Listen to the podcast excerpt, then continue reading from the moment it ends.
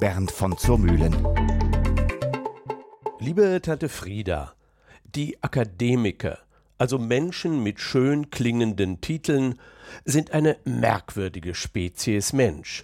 In den Universitätsbiotopen geben sie sich klug, zitieren pausenlos Immanuel Kant und tragen Unterwäsche aus nachhaltig hergestellten Fasern. Aber auf Reisen, im Urlaub gehen sie einer geheimen Leidenschaft nach. Sie klauen in den Hotels, was nicht nied- und nagelfest ist. Aschenbecher, Hotelkugelschreiber, in Leder eingebundene Hotelmappen und Tonnen von Bademänteln und Handtüchern. Eine Studie der Hoteliers bringt es ans Licht. Je höher die Bildung, umso mehr wird in den Hotels zur Seite geschafft. Der brave Handwerksmeister oder Facharbeiter lässt vielleicht ein paar duftende Shampoos oder den Kamm mitgehen. Abiturienten oder Akademiker reicht das nicht.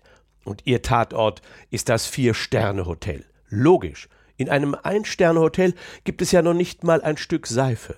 Allein bei unseren germanischen Nachbarn beträgt der Hotelklau locker mal 37 Millionen Euro im Jahr. Da verschwinden schon mal 1,3 Millionen Handtücher und ganz scharf sind die akademischen Teilzeitkleptomanen auf Bademäntel mit eindrucksvollen Emblemen. Liebe Tante Frieda, das wäre zu deiner Zeit undenkbar gewesen, oder? Als du in Königsberg und Berlin studiert hattest, wäre dies ein Skandal an der Universität gewesen. Du hast das mir am Telefon bestätigt. Aber heute, zu Hause, in der verstaubten intellektuellen Klause, hängt dann ein Bademantel vom Ritz, dem Hilton oder dem Sacher aus Wien. Merkwürdigerweise verschwinden auch die Fernbedienungen der Hotelfernseher, einige Haarföhns wandern in den Koffer und in einem Hotel versuchte ein Teilzeitkleptomane, das Klavier aus der Lounge wegzurollen.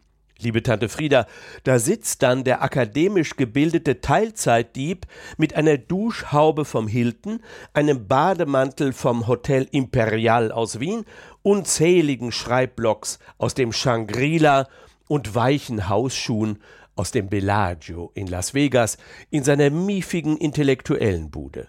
Es ist ein Trauerspiel. Verkaufen kann er nicht das Diebesgut. Die Trophäen sind wertlos.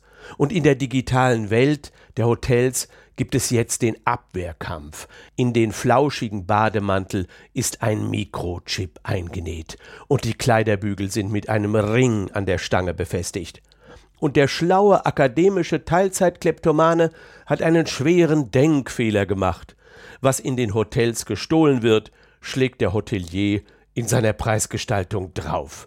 Liebe Tante Frieda, vielleicht nützt das Ganze den Katholiken. Da wird noch anständig gebeichtet nach einer Sünde. Es grüßt dich, dein Neffe Bernd.